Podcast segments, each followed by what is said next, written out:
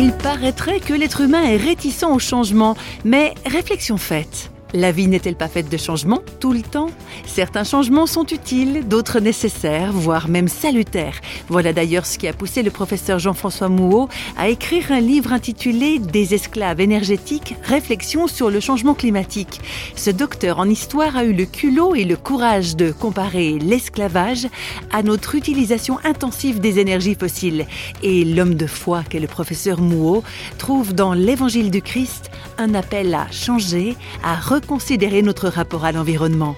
On a bien conscience, il me semble, que euh, le mode de vie de la société de consommation actuelle, une hein, société de consommation, ça veut dire une société qui se consume, une société dont le but finalement c'est de consumer, de consommer les choses. Et il me semble que euh, c'est à l'opposé de l'évangile. Dieu nous appelle à respecter la création. Dieu n'a pas fait qu'aimer l'humanité, il a aussi aimé la création. Hein. Déjà, on peut se rendre compte que ce fait de, de recentrer notre vie différemment apporte énormément de bénéfices aussi euh, de nature spirituelle, de nature euh, même physique, parce que finalement, faire plus d'exercices, prendre moins sa voiture, ça amène aussi des tas d'avantages de toutes sortes qui sont donc positifs. Donc même si euh, le changement climatique n'existait pas, il faudrait quand même changer de façon de vivre, à mon avis. Et c'est aussi de voir que dans ces questions de changement climatique, beaucoup de gens perdent l'espoir. Moi, en tant qu'historien, je suis peut-être encore plus pessimiste que la plupart des gens parce que il n'existe pas de cas dans l'histoire de sociétés qui ont volontairement renoncé à une société d'abondance pour se limiter eux-mêmes. Le seul exemple contraire, c'est l'abolition de l'esclavage.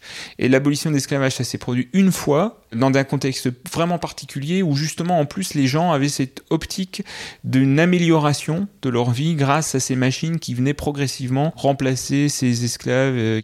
Donc ils avaient une vision de quelque chose de positif, et aujourd'hui on n'a pas cette vision-là. Et c'est là où, à mon avis, le message de l'évangile permet quelque chose d'aller bien au-delà de ce que les écologistes euh, athées ou agnostiques peuvent offrir, qui est que, ultimement, il y a cette espérance de euh, hein, de la terre. En fait, le terme grec, c'est euh, renouveler la terre à partir de ce qui existe, et non pas de faire table rase et on recommence.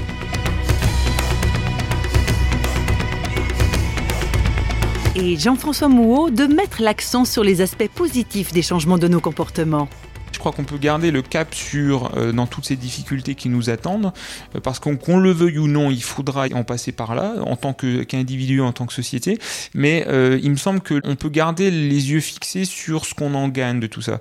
Finalement, est-ce qu'on serait plus malheureux en tant que société, en tant qu'individu, si au lieu de passer trois heures par jour devant la télévision, qui doit être à peu près la moyenne journalière de la plupart des foyers français, imaginons un rationnement de la télévision, est-ce que ça serait une mauvaise chose Pour beaucoup de gens, ça serait un vide, mais euh, si on le remplace de façon appropriée, c'est un gros gain finalement. Il y a beaucoup de choses qui vont mal à cause du fait que les gens se parlent plus entre eux, parce qu'ils ont plus de temps, parce que voilà.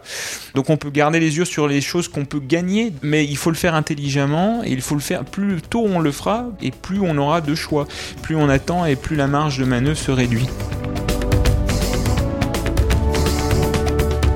Oui, garder les yeux fixés non pas sur ce que l'on perd, mais sur ce qu'on gagne à changer. Ah, vu comme ça, effectivement, ça fait nettement moins peur.